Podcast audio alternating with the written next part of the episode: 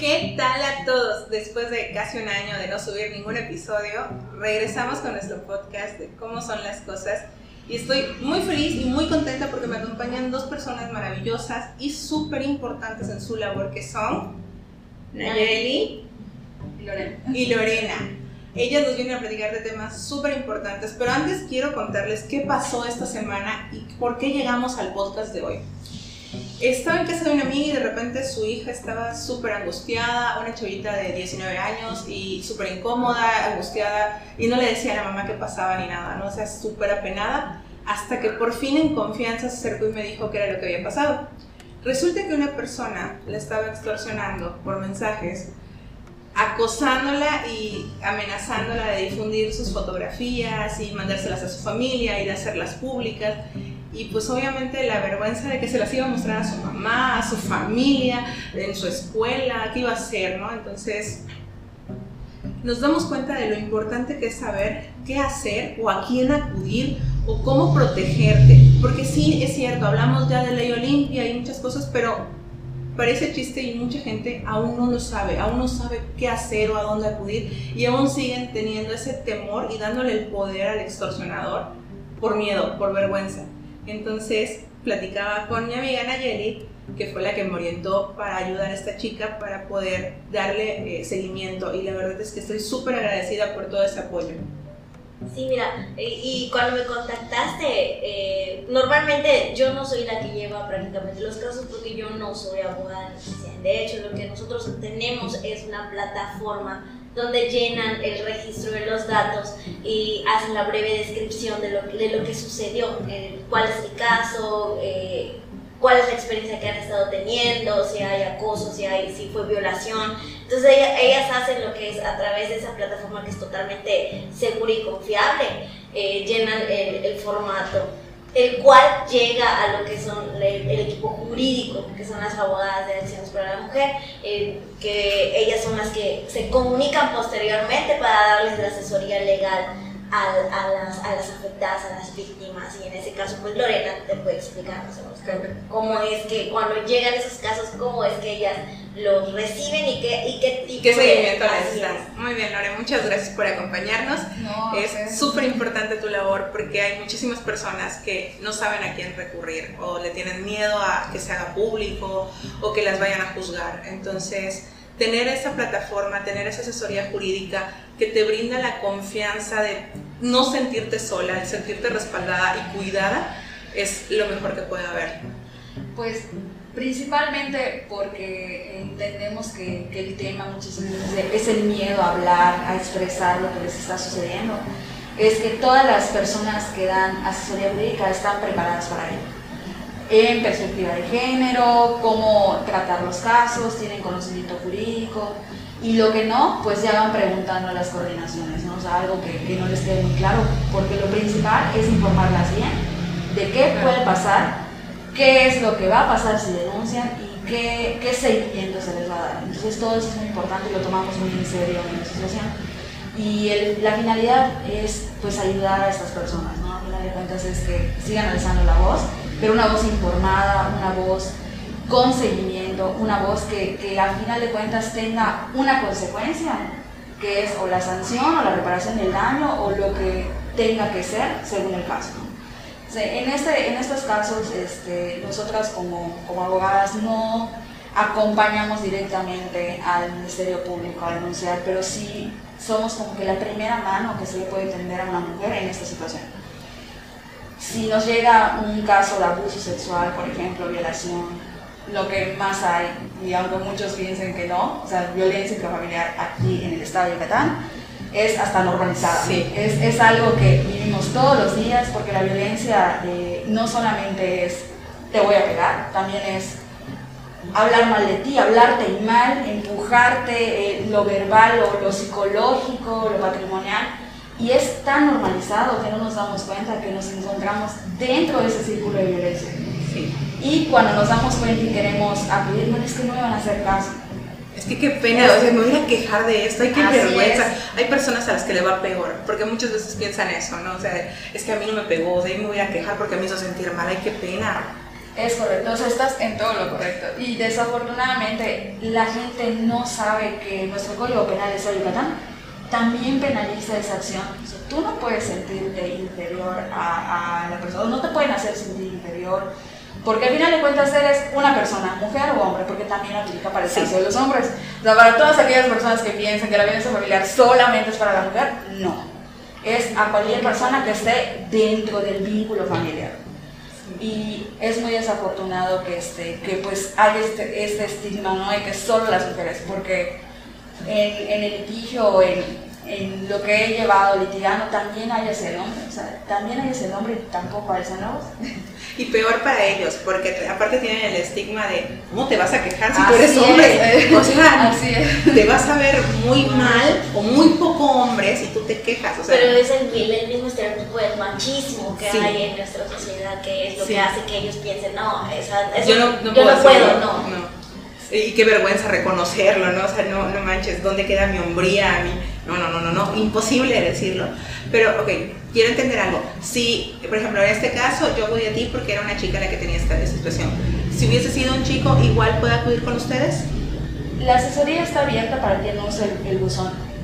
Obviamente está enfocado a las mujeres, ¿por qué? Porque son eh, una categoría vulnerable. O sea, tenemos una condición y el porcentaje es mayor. Porque desafortunadamente nuestra historia, nuestras circunstancias, la sociedad así lo, lo, este, lo, lo, ha materializado. ¿no? Finalmente nosotras sí estamos en ese círculo donde somos más vulnerables.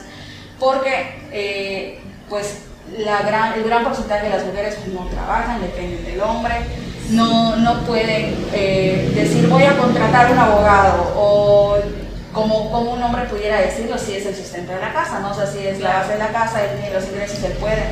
Entonces, está abierto porque tampoco está eh, pues enfocado completamente, no está cerrado más que nada a, pues a un género. Okay. Incluso me atrevería a decir que si nos llegara, no sé, nadie sabe tu mejor opinión, pero si nos llegara una denuncia por parte de una persona este, transexual, eh, homosexual, también lo atenderíamos. también, lo, atenderíamos porque al final de cuentas el buzón está abierto. Okay. Está abierto. La asesoría y toda la, toda la atención está es abierta a toda persona que lo necesite. Sí, enfocado obviamente a la mujer porque este, consideramos que se le tiene que dar todavía muchísimo más apoyo del que hay, a pesar de que digan no, se aprovechen de su condición para... No, no, la verdad es que no y se sorprenderían de que mucha gente se calla todo esto precisamente por lo que, por lo que se dice, ¿no? por la vergüenza de decirlo. Entonces llegan a nosotros, hacemos este, pues, la breve descripción de la que hablaba Naye de que nos, que nos dicen las víctimas. De ahí partimos pues, para decir, ok, ya denunciaste, no has denunciado, has sido tu agresor antes y, y ya partimos de ahí, ¿no? Se les da la asesoría y se les canaliza a algún lugar que les pueda acompañar para, este, pues para que vayan al Ministerio Público o que pusieran ellas en caso de que sea en otra rama como la familiar. Porque también hay, situaciones de pensiones, de divorcios y este, para llevar a, cabo todo el procedimiento. ¿Por qué se hace esto? Y mucha gente he escuchado, incluso yo en algún momento le he pensado igual en la revictimización de te lo voy a contar a ti y tú vas ahí y se lo cuentas a otra asociación o hay otra dependencia y vas y lo cuentas a otro. Pero realmente, eh, si no los canalizamos a, a, personas o dependencias que estén instruidas en el tema de perspectiva de género, que de verdad sepamos que va a haber un seguimiento, Ministerio Público de por sí está saturado. Entonces, ¿qué es lo que va a pasar? Las vamos a mandar al lugar donde tal vez todavía no se lleva a cabo completamente un adecuado trato hacia este tipo de, víctimas, ¿no? Sí. Porque el presupuesto, por lo que, por todas las circunstancias de nuestro sistema legal, de nuestro Estado de Derecho, todavía no estamos competentes para ello. Estamos muy saturados y se sorprendería igual muchas personas que dicen, no, tú ve a denunciar no tiene idea de la cantidad de denuncias que se reciben en cada agencia de los municipios de Yucatán, más los foráneos. Porque, por ejemplo, en Progreso, si tú vas de 8 de la mañana hasta 3 de la tarde, está saturada la agencia. Incluso cuando hay, este, o sea, ellos son 24 horas. Tú vas a denunciar también la noche y también ves gente, más los detenidos que tienen. Y, Porque ven todos los delitos. Y ves trabajando a cinco agentes. Entonces, dime cómo, o sea, normalmente, no, no, los estoy justificando, pero hasta para una persona que está trabajando, tener esas 24 horas de guardia, son tres días seguidos que tienen, pues en algún momento pues, también son humanos, ¿no? Se cansan y no te van a dar ese, ese mismo, ese, ese trato que te deberían dar. Si tú vas acompañado, ya nosotros canalizando a esas dependencias, entonces ya estamos más seguros que te va a acompañar alguien que va a checar que tu denuncia esté bien, que va a checar que tu procedimiento se inicie bien, pero también nosotros estamos tratando de dar el seguimiento a estas denuncias. ¿Por qué? Porque no solamente es, y pasa lo mismo, no pasa lo mismo que el Ministerio Público, las dependencias nos saturamos otra vez. Entonces llega el momento en el que ellos tal vez no le den el seguimiento que debería ser. Entonces ya nosotros como que vamos viendo cómo, cómo está yendo. Van haciendo ese filtro, ¿no? para, sí, para, facilitar el proceso. Para ver, este, más que nada, para ver en qué está, en qué etapa está, cómo está yendo, si se está integrando, si no se está integrando, si ya eh, notificando, si no cosas ya del proceso. Claro, porque no es lo mismo que una persona llegue solita al ministerio y diga, oye, es que quiero poner una denuncia. ¿Y de qué? ¿Y con quién? ¿Y para qué? ¿Y dónde están tus testigos? ¿Dónde están tus pruebas? Y no sé qué. Y luego casi casi te dicen, es que no está pasando en este momento, no lo puedes comprobar. Entonces, si ya tienen todo el acompañamiento, ya tienen toda la parte de apoyo de alguien que ya estudió estos casos, que ya sabe qué hacer, cómo es el proceso, cuál es la metodología y todo, pues es, es como que arar el caminito para que tú llegues a un proceso ya más definido y ya mejor acompañada, ya no estás solita. Y una de las ventajas que tenemos nosotros como asociación es que no estamos peleadas con las instituciones, nosotros somos amigos de las instituciones este, para poder canalizar, para poder nosotros que le puedan dar ese seguimiento correcto y adecuado. Y tampoco las dejamos así, estamos pendientes, o sea, bueno, al, menos el equipo jurídico está pendiente de cada uno de esos casos. Claro, los enlaces que okay, lo canalizo a Instituto de la Mujer o con C Mujeres o al Centro de Atención de Justicia hacia la Mujer, sea, eh, tenemos ese tipo de enlaces y apertura con las personas que están como titulares dentro de esas que esa es una gran ventaja, ¿no? Porque no es nada más, ok, ya llegaste al ministerio, pusiste tu denuncia, ahí nos vemos, ahí, hay que te Diosito te bendiga y a ver qué te va a pasar, ¿no? Sino que se les da todo este acompañamiento y el seguimiento después para que el caso, si es necesario de poner una denuncia o qué va a pasar con el proceso y todo, pues tenga una resolución al final, ¿no? Sí, sobre todo, este, pues igual en el, caso de menores, ¿no? Y hay, hay muchas veces las denuncias comienzan por una cosa, pero afectan una esfera jurídica más, que es, que es la de los menores. Cuando vamos a hablar de violencia familiar, generalmente hay menores, hay menores y, este, y también hay que, hay que ver ese seguimiento, ¿no? Y que también los intereses de los menores se tutelen, porque muchas veces por el mismo círculo de violencia, eh, la víctima pues vuelve a reincidir en ese mismo círculo. Entonces es, eso que muchos dicen, ah, ¿para qué va a denunciar si luego lo va a perdonar? Es que no entienden que es muy difícil salir de ese círculo de violencia y hay que ser muy empáticos para, para conocer eso, ¿no? o sea, para comprender que no es fácil salir de un círculo de violencia. No, yo siempre, cuando hacen ese tipo de comentarios, me da, me da mucha risa que digan, es que por tonta se dejó, o sea, ¿por qué se dejó que le golpearan? Yo a la primera me hubiera salido así y te ríes porque dices, yo fui de las que dijo el día que alguien me ponga la mano encima, la sartén sobre el estufa va a ser poco para acabarse en la cabeza, pero cuando pasó te paralizaste. En primera porque tienes que asimilar qué pasó y tu mismo a veces mecanismo de defensa lo que hace es bloquearlo, decir, no, no pasó, vamos a hacer de cuenta que esto no pasó, fue un lapso, aquí no hubo nada, este, no, no, no pasó, no pasó, no pasó, pero vuelve a pasar y entonces ahora tienes que asimilar que volvió a pasar y que sí pasó. Y entonces no solamente es el, ok, tengo que aceptar que pasó, sino tengo que reconocer que pasó. Y si yo reconozco que pasó, me van a juzgar, me van a decir que qué tonta, porque por qué me dejé, y entonces mejor me quedo callada. Y, hago de cuenta que no y le pido a Diosito que no vuelva a pasar, pero vuelve a pasar. Y entonces, y si dependo de esta persona económicamente, entonces es cuando te atas y, si tengo hijos, porque no es lo mismo de, bueno, soy yo solita como quiera, agarro mis cosas y dónde voy yo, pero si tengo hijos, ¿a dónde me los llevo?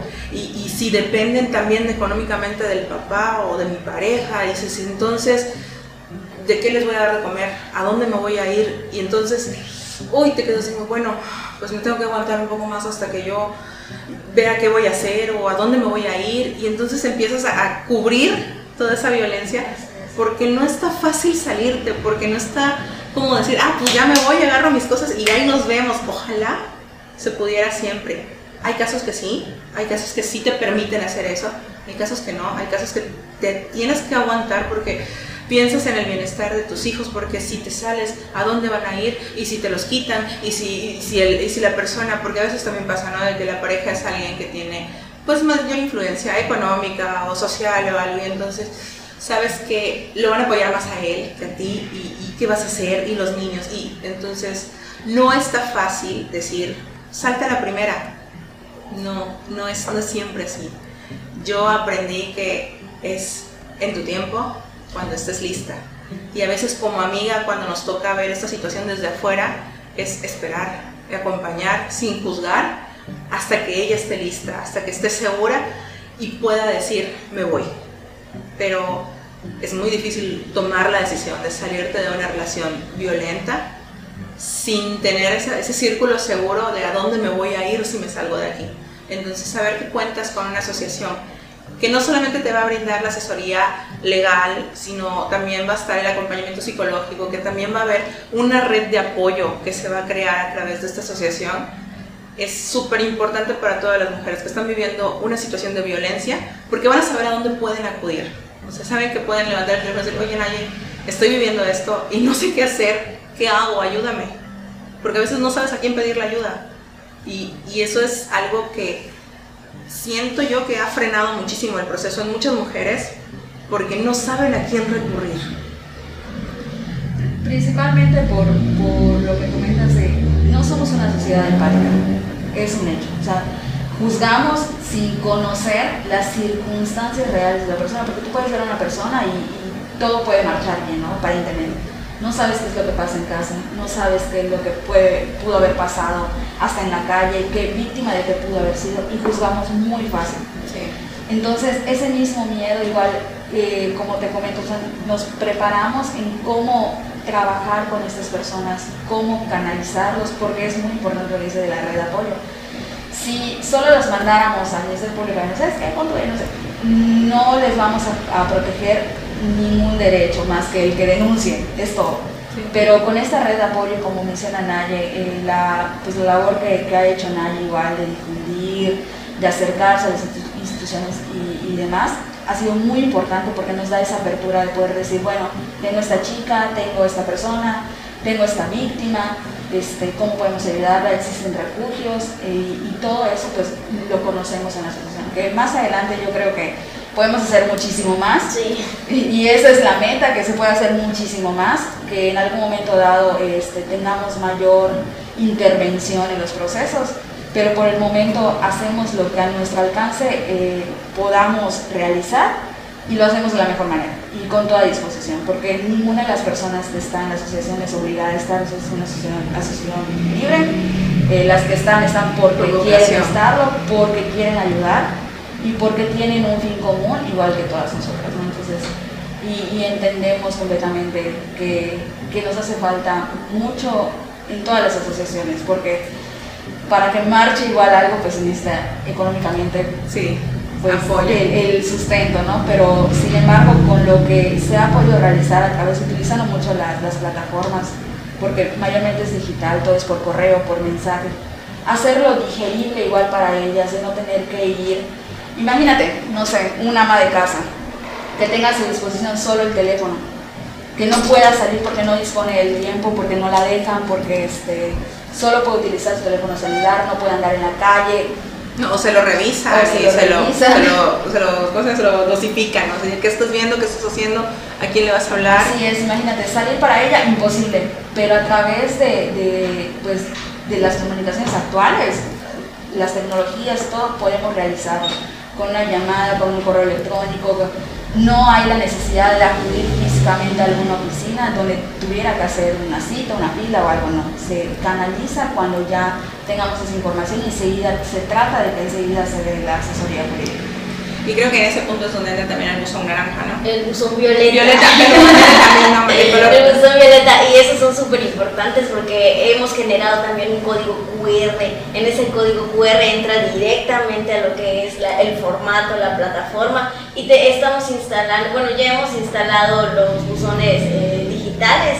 Vamos a hacer la, la, entrega de los buzones físicos donde van a poder directamente colocar sus denuncias y ahí es donde el equipo jurídico entra directamente, ellos van a, a, ir por, esas, por, por las denuncias eh, en las comisarías, en los municipios donde hemos, donde hemos hecho enlace con los ayuntamientos para poder, para que se pueda seguir eh, llevando a cabo eh, este, este, este programa tan, tan importante que yo creo que muchas personas no, no le dan tanta importancia y piensan, ah, bueno, este eh, la va, va, a seguir golpeándola, va a seguir este, eh, él, haciéndole Piensa, piensa que es el, buzón de quejas y sugerencias de, los restaurantes, por ejemplo, ¿no? De que ah, tú, tú, pon tu queja ahí, hombre.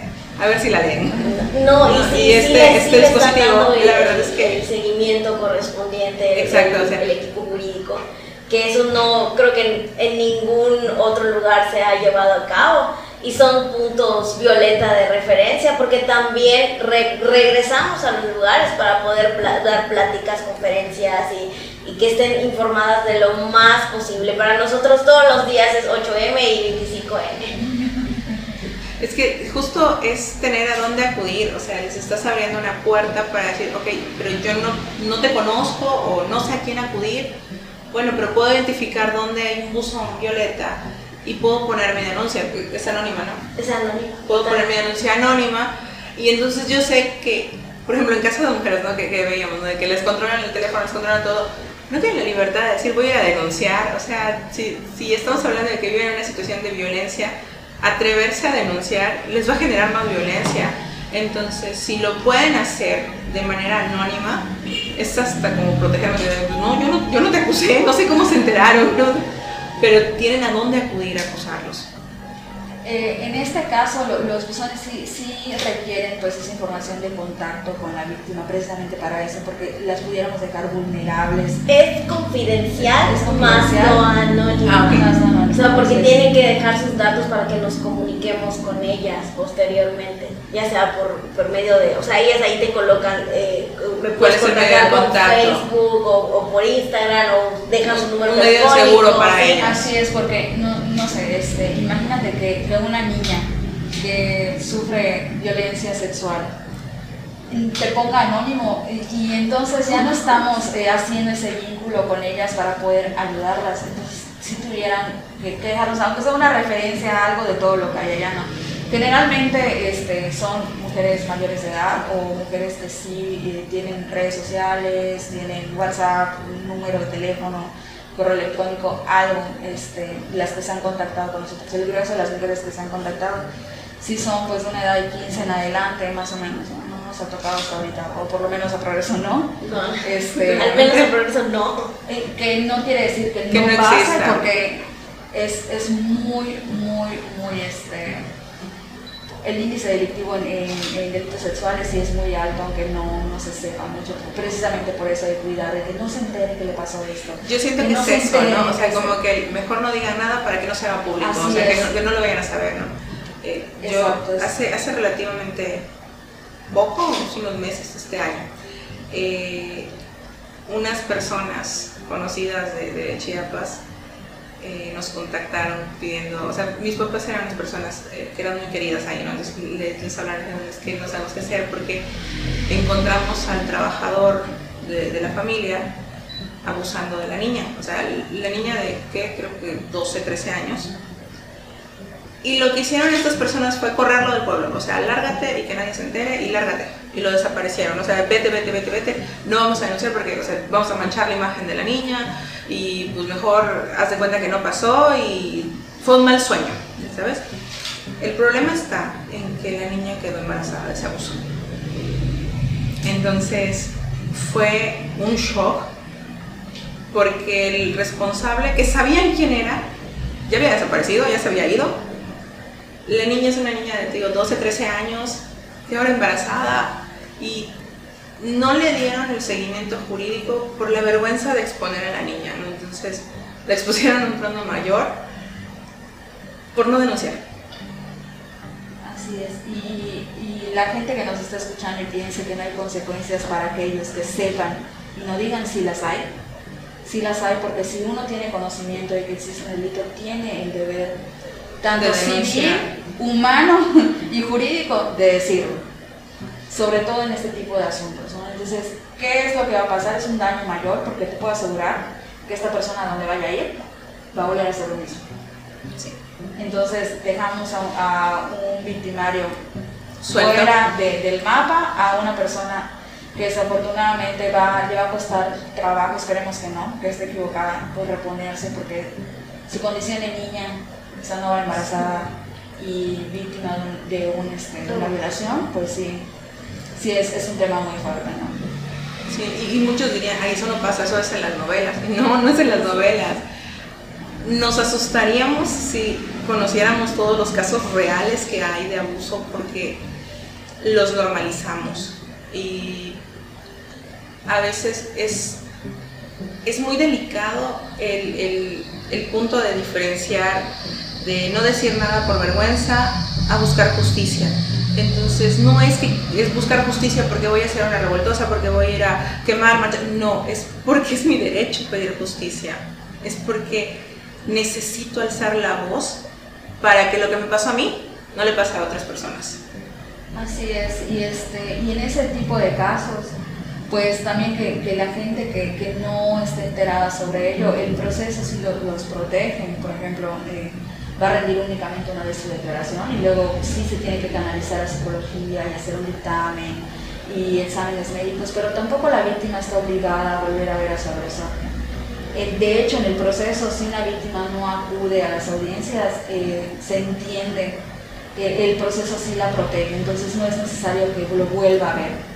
Y, y, así la van a estar protegiendo durante todo lo que dure el proceso. Entonces, para aquellas personas que es que lo voy a volver a ver, es que me ha tocado que hay gente que dice, y el careo, ya no existen los careos, ya, ya, ya va con los careos, ya no existen, y, y, qué bueno, ¿no? O sea, para ese tipo de asuntos, porque imagínate enfrentarnos. Y no es necesario que vaya y se tutelan los derechos de las mujeres, de la víctima, de los menores, eh, por parte de la Fiscalía y en su caso asesoría jurídica. Por el grado de vulnerabilidad que tiene el, caso, sobre todo cuando es delito sexual, se protege a la víctima. Así es. Y eh, hay la opción y en los menores es directo que se maneje por iniciales. Entonces tampoco es que los medios de comunicación que pueden acceder porque las audiencias son públicas tengan que divulgar esos datos porque nunca se van a decir en audiencias, son reservados. ¿ya? Y ese tipo de, de, cosas que a veces uno tendría miedo, es que me van a exponer, es que me van a ver. es que todos lo van a saber ahora. Así es, no, no es así. Este, y por eso es bueno que, que se vayan informando. Y algo que también hace la, asociación es precisamente eso, o sea, conferencias, pláticas, que aunque hay muchas hoy en día, qué bueno, o sea, qué bueno que haya a que no haya. Así es. Y el que piense que no funciona, así sea una persona, dos que nos, nos estén escuchando, ya estamos impactando en esas personas. Es que nunca sabes quién te está escuchando y a veces la persona que te está escuchando tal vez no ha dicho nada, pero eres justo lo que necesitaba escuchar, ¿sabes? O sea, Tal vez alguien que está escuchando este podcast es lo que necesitaba, saber a dónde acudir, saber que existe alguien que le va a apoyar, saber que no se le va a juzgar, que se le va a cuidar y diga, voy, a, voy a tomar acción, ¿no? O sea, no estoy sola. Y es justo lo que necesitaba, ¿no? Escucharlo de algún modo. Y a veces puedes decir, no, es que hay otra plática de lo mismo, ahí van a dar otra conferencia de lo mismo, ay, ya. Pero es que no son las mismas personas las que reciben la información. Entonces puede ser que yo ya escuché la misma plática tres veces, pero en la primera no estaba segura, en la segunda lo dudé y en la tercera digo, voy a tomar acción. O sea, ya, ya no me siento sola. Entonces es súper importante seguir promoviendo estas pláticas, esta información, porque no sabes quién te está escuchando. Sí, y, sobre todo, eh, así no sean las mismas personas o sean las mismas personas, imagínate si si ya estamos, por decirlo, saturados de este tema y aún así no tomamos conciencia, imagínate si no lo estuviéramos. Entonces, ese es como que el camino por el que, por el que estamos yendo, ¿no? No solamente la asesoría, sino también llegar a esas personas, como te digo, o sea, una, dos, tres, ya, ya estamos haciendo algo. A no hacer nada, yo creo que, que hay una gran diferencia. Y que sepan que pues de este lado tienen lo que es una red de apoyo, de que es totalmente confiable porque está conformada en su mayoría, bueno, todas somos mujeres. Entonces hay mejor apertura cuando sabes que hay una mujer detrás de, la institución o la asociación que le está dando seguimiento a tu caso. Claro. Fíjate que hay algo muy, muy triste que leí hoy y es uno de los casos más recientes que acaba de pasar, en el que la amiga de esta niña fue la, responsable del asesinato. Y me dolió mucho ver en redes sociales los comentarios de, ay, se están diciendo que entre mujeres se cuidan y ve esto, ¿no? Pues no, también entre humanos pasa, o sea, no podemos generalizar. Y eso es lo que a, mí en lo personal me gustaría hacer mucho énfasis. No podemos generalizar. No todos los hombres son malos, no todas las mujeres son buenas pero siempre puedes encontrar apoyo y ayuda si sabes dónde buscarlo. Eh, es totalmente cierto y mira, yo creo que igual hay un contexto de que hay mujeres que han crecido igual con, creencias machistas, que han crecido con, con, violencia y esa misma violencia les hace generar que ellas también tengan ese tipo de conductas hacia otras mujeres. Cuando se habla de género, no solamente se habla de la vulnerabilidad de la mujer, también se habla de la vulnerabilidad que hay entre los hombres. O sea, género implica hombre, mujer, trans. Entonces, son cuestiones que hay que entender que a veces en el contexto donde hay, han crecido les ha formado para que ellos tengan ese tipo de actitudes o conductas y, y tienen que salir de eso. Entonces, eh, cuando dicen, no, es que entre mujeres se deben cuidar y ella fue la que ocasionó, o sea, no sabemos igual el contexto en el que ella está viviendo. Qué bueno que tocas ese punto porque igual este, creo que a veces se confunde mucho eh, el hecho de qué es ser feminista, odiar a los hombres, no para nada. se busca esa equidad entre el hombre y la mujer, la que paro la, eliminación de la violencia y la discriminación hacia la mujer por su condición de mujer. Entonces, no estamos hablando que en estos casos en específicos tenga que ser, estamos unas contra otras, no. Somos humanos y la gente es buena y es mala entonces, así sea mujer o sea hombre. Y sí quisiera que, quede muy claro que tenemos, para nosotros es bastante claro que cuál es el fin del feminismo, ¿no? No es como que vamos a odiar a los hombres, no, no, no es así. Es que hay una igualdad, una equidad. Una equidad, eso es lo que buscamos, porque finalmente también para ser feminista tienes que ser consciente que hay que respetar derechos de otras personas. Incluso siendo mujeres nos podemos equivocar, no dejamos de ser personas podemos cometer ilícitos, como en el caso de esta muchacha. Entonces, eh, sí, sí, por esa parte, ¿no? De que no porque seamos una asociación enfocada a la ayuda de las mujeres, quiere decir que toda aquella que esté ahí o que acuda a nosotros odia a los hombres. Porque es un, creo que es un estigma que tienen muy marcado de, ah, son feministas, nos odian. No, para nada, o sea, no por ahí van. Creo que empezando por el tema de que todos tenemos derechos, todos tenemos obligaciones y tenemos que respetar a todos, sea hombre o sea mujer y que no somos libres de cometer algún error. Así es, no somos libres, no estamos exentos de, de cometer algún ilícito y no por eso nos hace contra los hombres que nosotras, entre nosotras nos odiamos también, no para nada. Por ejemplo, los comentarios iban a circulando en torno a, Mon Laferte, que se casó y todo, y alguien puso es que ella no debió haberse casado porque las mujeres somos muy, mucho más superiores y los hombres tienen una deuda con nosotras y no merecen tener una mujer. Y, yo sí, es en serio. Yo, yo creo que todo en exceso, todo ya llevado a un nivel muy radicalizado de que en cualquier ámbito, ¿no? O sea, en cualquier cosa, tanto los excesos en, son malos en general. Tener un exceso todavía así mal enfocado es todavía peor. Y mal informado. Y mal informado. Y precisamente por eso, este, qué bueno que somos muchas asociaciones, qué bueno que lo somos y, y, ojalá que todas, yo hablo por la donde nosotros estamos, que tenemos muy claro ese punto, ojalá todas también lo tengan para poder pues informar bien a la gente. ¿no? Claro, porque ya dijo para hacer, son la dosis del veneno, entonces es informarte, es saber qué, hasta dónde y qué no. Porque también es importante saber qué no eres, o sea, qué no es, eh, por ejemplo, ser feminista no es odiar a un hombre, ser feminista no es querer que incendien a todos los hombres, ¿no? es. Es simplemente buscar tener ese derecho a, una, sentirte libre, empoderada, respetada y sobre todo que tengas esa igualdad que hoy en día la verdad es que no existe. si somos honestos, no existe. Sería utópico decir, ay, sí, sí, las mujeres ya estamos al mismo nivel que los hombres. No, es cierto. Yo lo veo como, como mujer, como mamá, como emprendedora y todo. O sea, la verdad es que no. El, el, meme que ponen de, es que quieren que la mujer trabaje como si no tuviera hijos y que tenga hijos como, como si no tuviera que trabajar, es real. A un hombre no le preguntan si va a buscar un trabajo, no le preguntan, ¿y tus hijos dónde se van a quedar?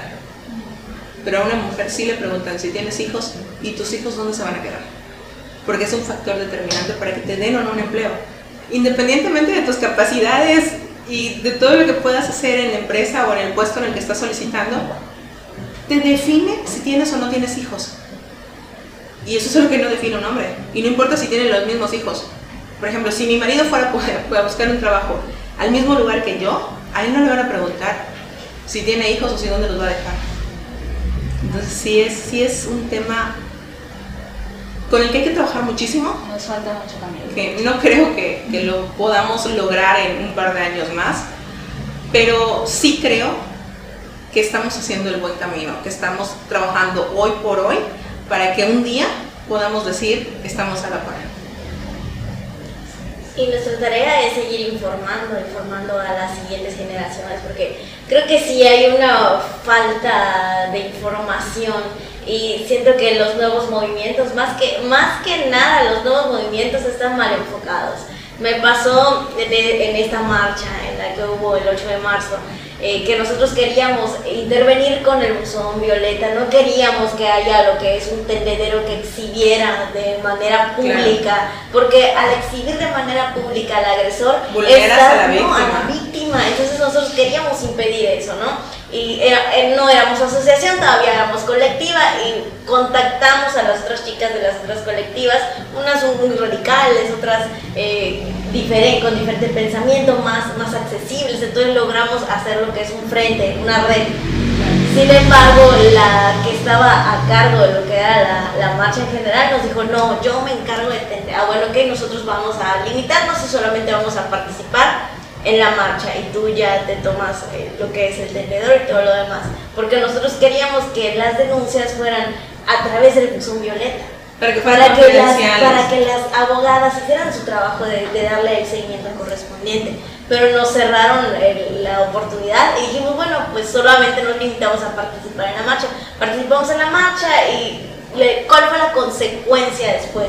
Que en redes sociales al día siguiente veías que cómo se desató lo que es un, un, un martirio, ¿no? Porque empezaron a, a a, postear, a postear y, y luego sí y luego involucraron a las a, a, todas las que participaron a que pudieron identificar que son parte de este de este movimiento feminista. Y las que lo estamos haciendo bien también nos tacharon como como parte de y este y sí en, en mi caso sí repercutió incluso en lo laboral porque me movieron de un área a otro, señalando, indicando que yo era parte de... Del movimiento. Así es, y cuando en realidad le dije, ok, me están acusando algo que yo no hice, yo, lo, nosotros estamos haciendo, el, el, siguiendo el protocolo correspondiente, y era lo que queríamos evitar, es lo que le queríamos enseñar, y de, a partir de ahí hemos trabajado eh, en no solo progreso en diferentes municipios, para demostrar con trabajo que nosotros tenemos la información y que podemos nosotros ayudar y orientar a estas nuevas generaciones. Porque le están dando un tratamiento Así adecuado a la información. Pero, ¿por qué te movieron? O sea, ¿es legal que la hayan movido? No. No. Señalando, o sea, y además así de, es porque participaste y estuviste ahí, entonces Es te voy a mover. El detalle es las personas a las que se les exhibió, ¿no? O sea, y volvemos a lo mismo. Se trata de personas buenas y personas malas, no de hombres contra mujeres ni mujeres contra hombres. Y, y, en ese caso, pues, este, pues muchas personas se quejaron, ¿no? Y igual la presión social, pues ahora está pues, a la orden del día. Ya lo que indica en redes sociales es, es lo que es, ¿no? Ya no se investiga, ya. Y, y sí, no, no, desde luego que no es legal. No la, no, entiendo que no te sacaron del, del trabajo completamente. No, solo me reubicaron de área. Pero ya es como que una represalia. Pero, ¿no? ajá. Y, desde luego que también están siendo violentados sus derechos. Sí. Sin embargo, para, no para evitar, porque no debería ser, aunque se hizo, no, no, debiera, no tuviera que haber repercusiones en contra de ella.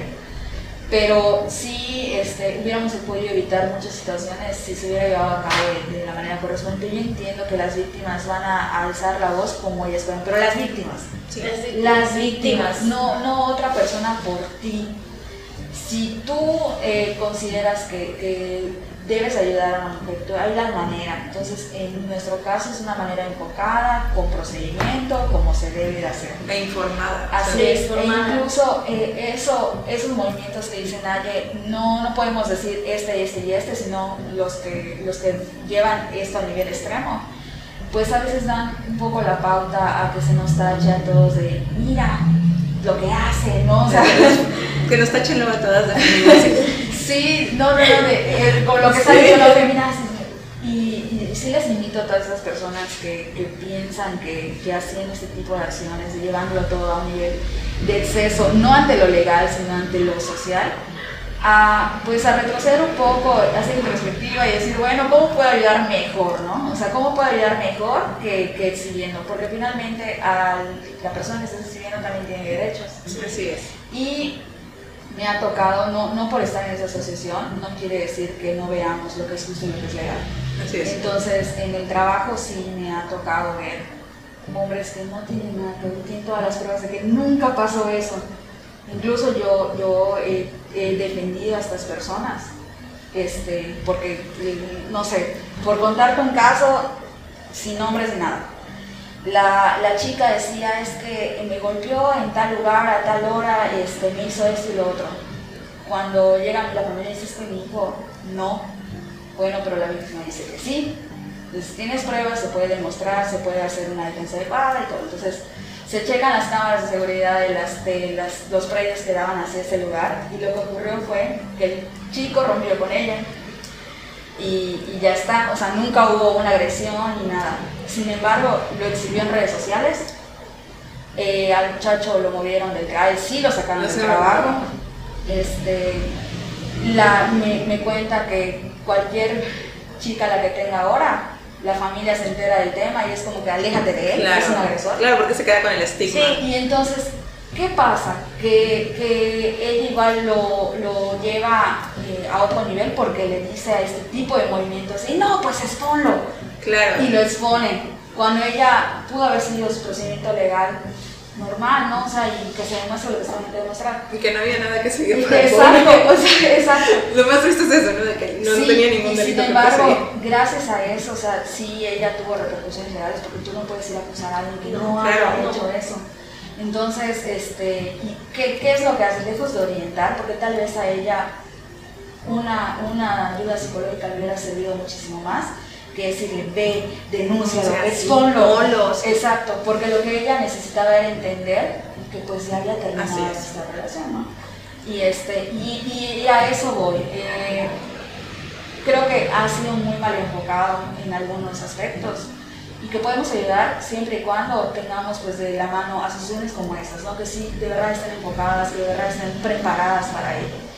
Llevarlo a los excesos pues no te va a traer nada mal, nada bueno, porque al final de cuentas ella la terminaron perjudicando. sea, Sí, porque ella fue la que cometió un delito al final de cuentas. sí, y este, este chico pues ya quedó como que Estigmatizado. estigmatizado de, de violento, ¿no? O sea, Fíjate, les voy a contar una anécdota y voy a balconear a alguien sin nombres. Eh, era una amiga de mi mamá, yo le decía tía, o sea, no había ningún lazo familiar, pero era mi tía de cariño, ¿no? Y era una chava, yo estaba joven, joven, pero tenía yo que te gusta, 14, 15 años, y ella tendría, no sé, treinta y tantos en ese tiempo. Y estaba casada, tenía dos hijos, el marido en una posición política fuerte dentro del lugar donde vivíamos y le pegaba cada paliza, pero cada paliza. Y ella era una persona tan linda, de verdad decías, ¿qué lo soportas? Por favor, ¿por qué? Y yo me acuerdo que en un par de ocasiones me tocó verla con los moretones, con, con los golpes, porque de verdad era brutal. Y, y yo decía, tía, es que ¿por qué? Es que los niños, ¿a dónde me voy? Y ella dependía económicamente de él, o sea, y él, una persona en una posición en la sociedad bien posicionado, con un cargo político, o sea, ¿cómo me voy? Me decía. Es que si me voy, me voy peor. Entonces, si él va a tomar, va a tomar repercusiones, no, me, me a ir peor, mejor, mejor no digas nada, mejor, mejor no. O sea, y de verdad era una tras otra, tras otra, tras otra, hasta que un día se cansó. Y ese día llegó él tomado y ella estaba harta, de verdad. Es, es, es como hace la mente, ¿no? De cuando dices, basta, ya. Y me acuerdo que él llegó tomado y se le quiso armar de tos y antes de que le pusieran la mano encima, ella agarró y dijo, estoy harta de esa situación y aquí se acaba esto. Y me acuerdo que agarró una maceta, imagínate la desesperación, ¿no? Agarró una maceta y se la tiró encima. Y ella sola se dio un par de golpes y empezó a pegar de gritos para que llegara la policía. Se lo llevaron detenido. Y como había todo el antecedente, todo el mundo sabía que la golpeaba, todo el mundo la había visto, todos pero pues ella no había puesto ninguna denuncia, pues procedió la denuncia en ese día, el día que no le tocó. El día que no le tocó. Pero fue su manera de decir, hasta aquí llegué, de aquí me salgo, y, y explotó. Sea, digo, imagínate el grado de desesperación al que tuvo que haber llegado para, para hacer esto, ¿no? O sea, porque no encontró otra manera de salirse. Sí, y, y de hecho hay, hay muchos casos, eh, algunos muy notorios, donde la mujer llega a un punto en el que no ve otra manera más que pues, incluso llegar al homicidio, porque sí, sí ha sucedido, sí ha sucedido. Y pues también la legislación mexicana y los tratados, y juzgar con perspectiva de género, pues tratan de entender, no de justificar, pero el estado en el que puede encontrarse una persona psicológicamente al momento de realizar el acto. Puede ser que, que tú ya por porque ya no quieres seguir por desesperación, tienes a la mano algo y lo haces, este, recibiendo ya los golpes. Hay maneras también de, no, no quiero hablar de eso, no, decir, no, es una noticia de cómo hacerlo. este, pero, pero pues sí, no, no podemos juzgar tampoco a qué nivel, imagínate a qué nivel de violencia ya había para que ella haya decidido hacer eso, o qué nivel de violencia tiene que haber para que una mujer ya no le interesa el delito que esté cometiendo con tal de quitarse encima de esa persona. Es. a lo que ojalá no tuviéramos que llegar ninguna de nosotras. Entonces, este, este tipo de apoyos sí nos sirven como para, a ver, hay otra salida. Así es. Siempre hay otra salida. Y es que ahí está la importancia, ¿no? Te estoy hablando de que esto pasó hace como 15 años, vamos a dejarlo como en 15 años, en el que no había tanta información, en el que encontrar una asociación a la cual recurrir o sea, no, no era algo común, no era algo de lo que se hablara, era algo que todo el mundo sabía que pasaba, pero no se hablaba, nadie hacía nada, nadie, nadie intervenía porque decías, no, pues es que es problema de pareja, o sea, no, es, su marido, o sea, y no te metas porque es su marido, porque a mí me tocó, de, en algún momento yo me le dije a mi mamá, es que, ¿por qué lo permite? O sea, no, ¿por qué? Y yo le decía, tía, ¿por qué? Y mi mamá, es que no te metas porque eh, ellas pertenecían a la logia, ¿no? Y dentro de la logia, todas, creo que fue la primera asociación feminista que encontré, eh, o que, con la que tuve contacto, porque entre todas era como que cuidarla, ya sabes, o sea, en ningún momento nunca nadie le dijo, eres una tonta por aguantarte, o ya salte, o sea, no, la escuchaban, la trataban de, pues, de aconsejar entre, dentro del, del respeto a, a sus decisiones, sin juzgarla, sin presionarla, ni, ni, nada, solo acompañarla, ¿no? Y yo me acuerdo que me decía, no te metas, dice, no, es que no te metas. Cuando ella esté lista, va a hacer algo. Tú no te metas. Y creo que desde ahí lo aprendí, ¿no? El aprender a acompañar en respeto, acompañar sin juzgar, sin presionar, sin criticar, porque a veces confundimos, ¿no? El, ok, voy a acompañar a Naya en su proceso de violencia, pero cada vez que puedo decir, ay, Naya, eres una bruta por haber aguantado todo esto. Ay, Naya, todavía no lo vas a dejar. O sea, Naya, ya déjalo. O sea, eso no es acompañar en respeto, eso es seguir presionando. Y si es una persona que ya está en una relación que está generando muchísima tensión dentro de mí porque estoy viviendo la violencia, porque no sé qué hacer, porque no sé dónde acudir, y encima tengo a la amiga que me está todo el día juzgando, juzgando, juzgando, me voy a empezar a cerrar o sea, en lugar de, buscar ayuda, es mejor ya no le cuento nada, mejor ya no digo nada, porque no sé qué hacer. Entonces, si vemos la evolución que hemos tenido en 15 años, la verdad es que es una bendición que existan tantas asociaciones. Porque si no me acerco a ti, puede que conozca a otra o a otra, o en algún punto de mi camino me puedo topar con alguna y saber que hay una puerta a la que puedo tocar. Entonces, yo siento que sí hemos avanzado, nos faltan kilómetros y kilómetros de lucha, pero sí hemos avanzado. Y bueno, muchos no saben cómo es que surgió eh, Acciones para, bueno, hoy en día Acciones para la Mujer, antes eran eh, Acción Jurídica Feminista, era una colectiva.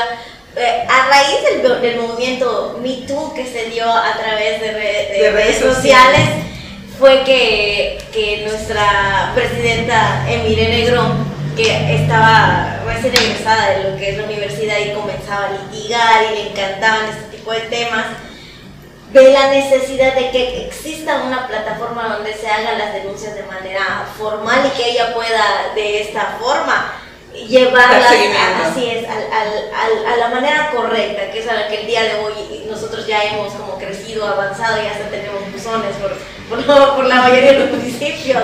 Entonces, así es como surge la colectiva y comienza ella sola y, la, y va dirigiéndola no, no solo en Mérida, sino en diferentes tipos de estados de la República. Para, porque no solamente estamos en, Yucatán, estamos a nivel nacional en diferentes estados de la República, ahora es en que agarró fuerza en Yucatán y en diferentes municipios y en progreso a raíz de que, de que, de que, llegamos, llegamos al, canal correcto porque yo no sabía para dónde dirigirme. Me habían invitado en otro tipo de colectivas, pero sentía yo que no era como que como que no me estaba informando, no iba conmigo y como que los procedimientos no me gustaban, porque ya me había yo preparado, ya me había capacitado. Entonces cuando llegamos a acciones, a, Acción Jurídica Feminista, me gustó la forma en la que ellas iban canalizando de la manera adecuada y siguiendo los protocolos correspondientes. Entonces así es como surge a, través del movimiento de Mito para hacer algo más, sino que no se, solamente que no se quede, ahí. Claro, es que es importante haber hecho la denuncia, pero ¿y luego?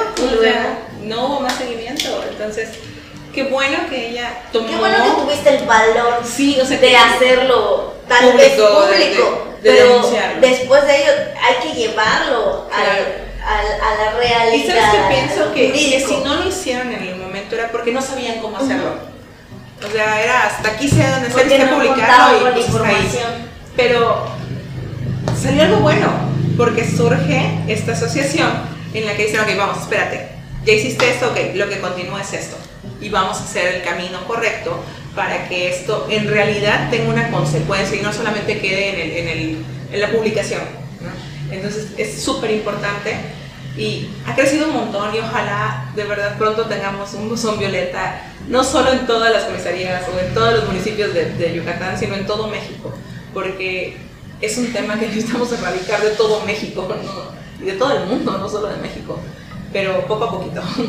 Poco a poquito, y sí, sí esa, es, esa es la meta. De hecho, una de, de, las noticias que lo voy a adelantar es que esta, nos contactaron por parte de una aplicación donde, donde para mujeres seguras, donde tú vas a poder, eh, tiene geolocalización y un tipo de chat para que tu círculo cercano o red de apoyo sepa dónde estás, eh, o sea, es que me estás siguiendo a alguien, puedes mandar la fotografía, entonces vamos a ser las principales promotoras de esta aplicación, que la verdad va a ser así como que estamos emocionadas porque, porque nos contactaron, fuimos, este, pues a raíz de que hemos estado haciendo este trabajo, fuimos vistas.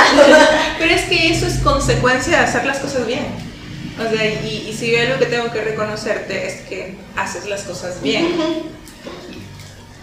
Fíjate que es chistoso, porque yo te conocí en la política y a mí, no, me gusta la política, porque es política. Pero es que yo inicio ahí porque viví violencia política eh, en el trabajo, o sea, es un día a día.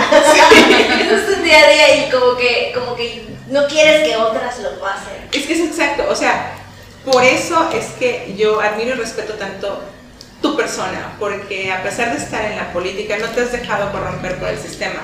Eres alguien que, si tienes que levantar la voz, independientemente de la consecuencia que pueda haber, la vas a levantar y vas a defender tus principios, tus valores, tus creencias y vas a decir, esto es justo, esto no es justo. Y aunque te digan, cállate, te va a costar tu puesto, es, es que no es justo. Y aunque te cueste el puesto, porque te ha costado puestos. Me ha costado, me ha costado que me muevan de un lugar a otro. pero es parte de lo que hace que seas una persona íntegra. Y eso es lo que yo admiro mucho de ti. Eres una persona íntegra.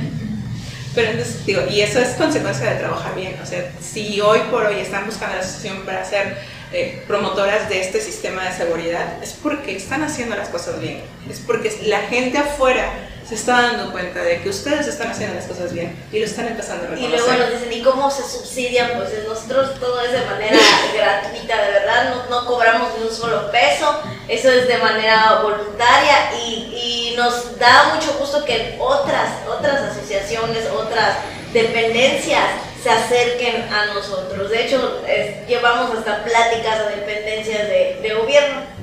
Sí, sí, y de todos los temas, no solo de, violencia.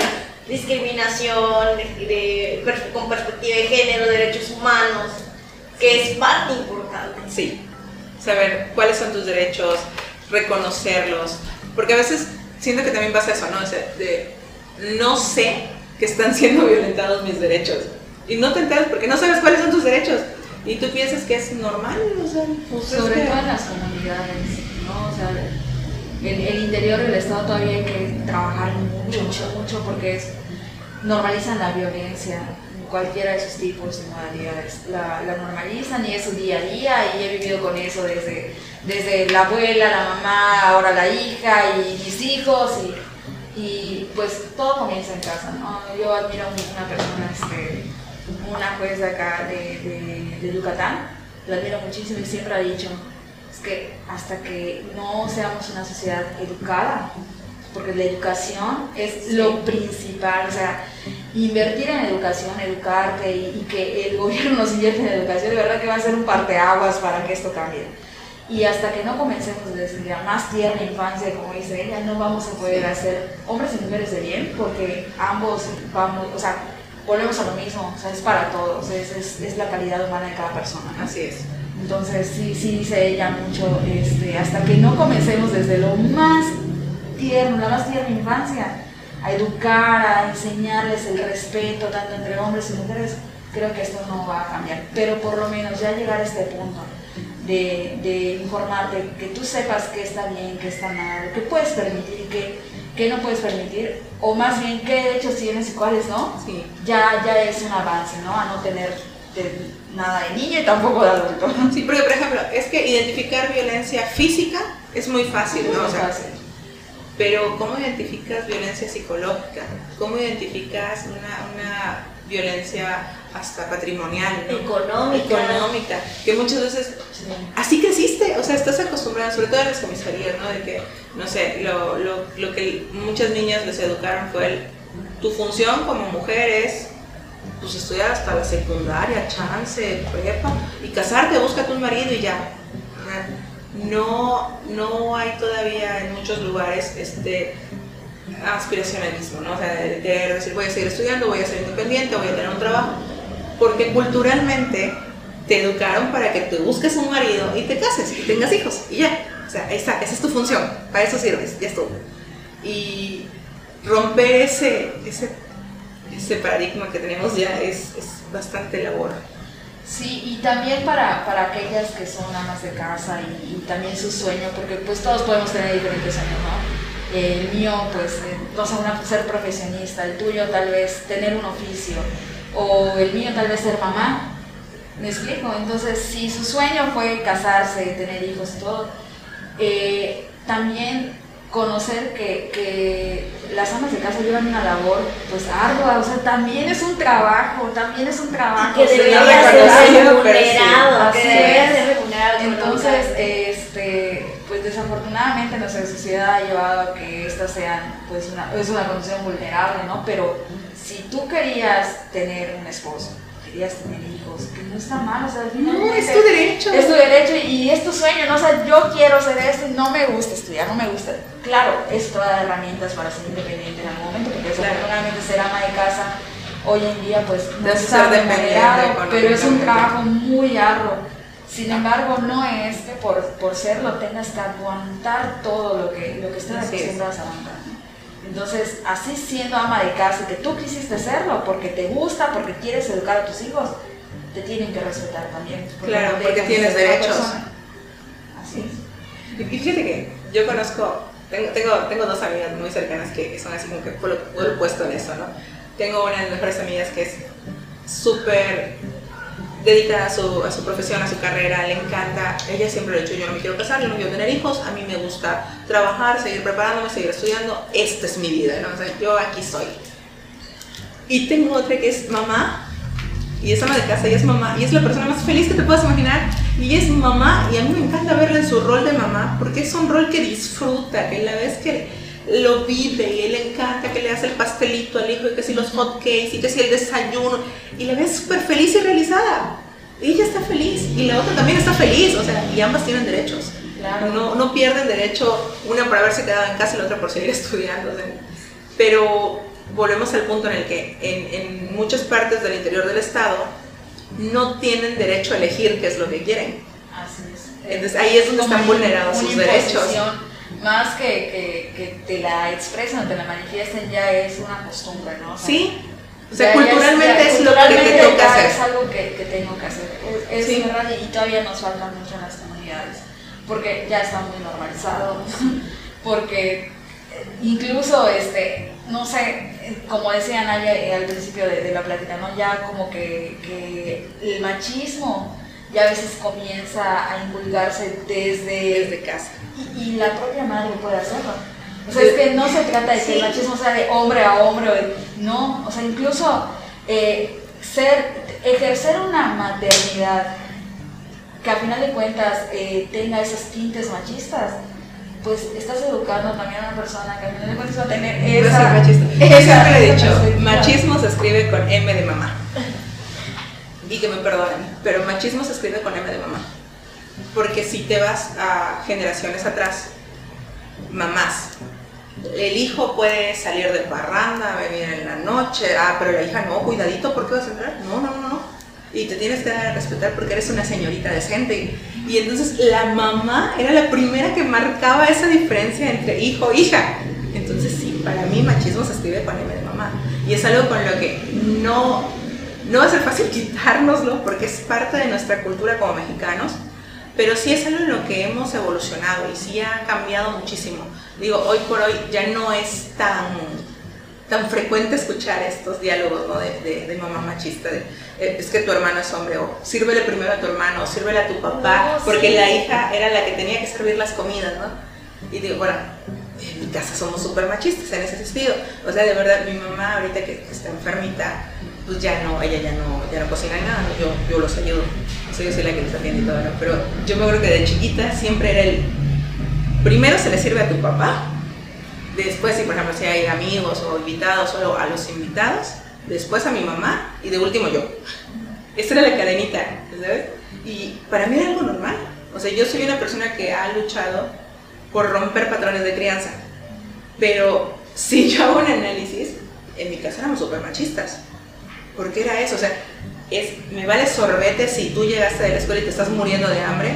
Primero se le sirve la comida a tu papá, en este orden, y después te sientas a comer. Y no es como que mi papá empezara a comer sin nosotros, ¿no? Simplemente era el orden en el que se servía. Y te esperaba. Hasta que ya estábamos todos sentados, no falta nada, no, no falta nada, bueno, ya estamos a comer, ¿no? Pero no te das cuenta. Porque lo creciste, o sea, creciste con esta idea tan normalizada, tan familiar, Sí. tan... Es que así es, o sea, pues así se sirve. Y de repente, no sé, yo me acuerdo que una, una de las cosas más chistosas que pasó fue cuando me caso. Y un día en la casa mi marido se levanta, levanta los platos, se pone a lavarlos.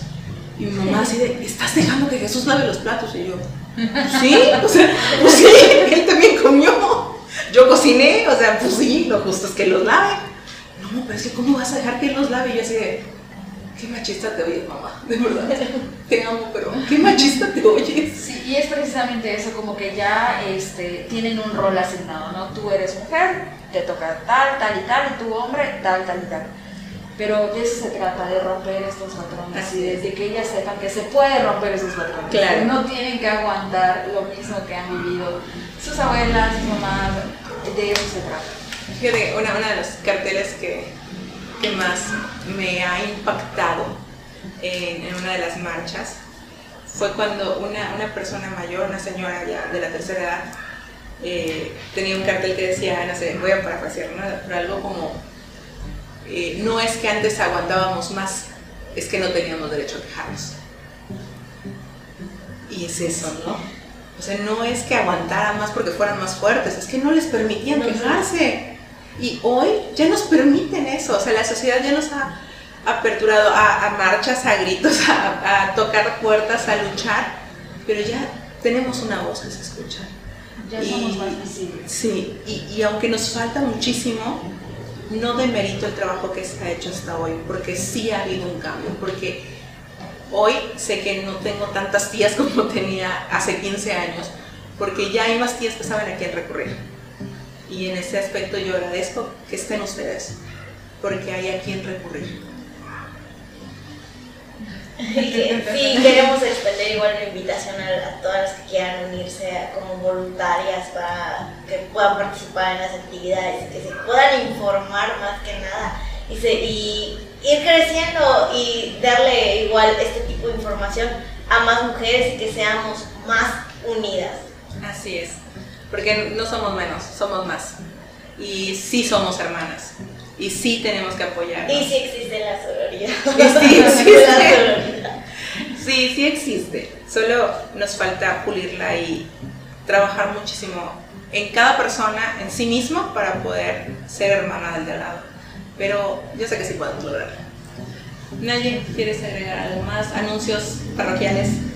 Pues, antes que nada, pues agradecerte el espacio que nos brindaste y pues la invitación está abierta y se le extiende a todas en general. Entonces, no importa el municipio del cual sean, eh, nosotros estamos abiertas para poder ir, participar, ayudarlas, empoderarlas y levantar ese tipo de, liderazgos para que ellas puedan eh, levantar a otras.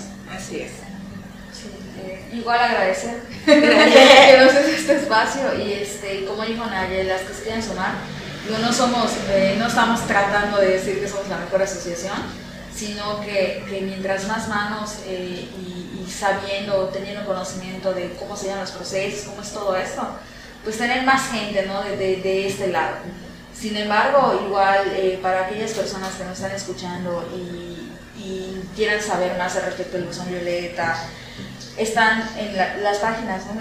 Sí, Acciones para la Mujer hace progreso y también está Acciones para la Mujer hace. Estamos en Instagram, estamos en Facebook, nos pueden encontrar igual este, eh, una vez que ya, ya nos contacten, nosotros les agregamos un grupo de WhatsApp donde están el, el equipo de las voluntarias.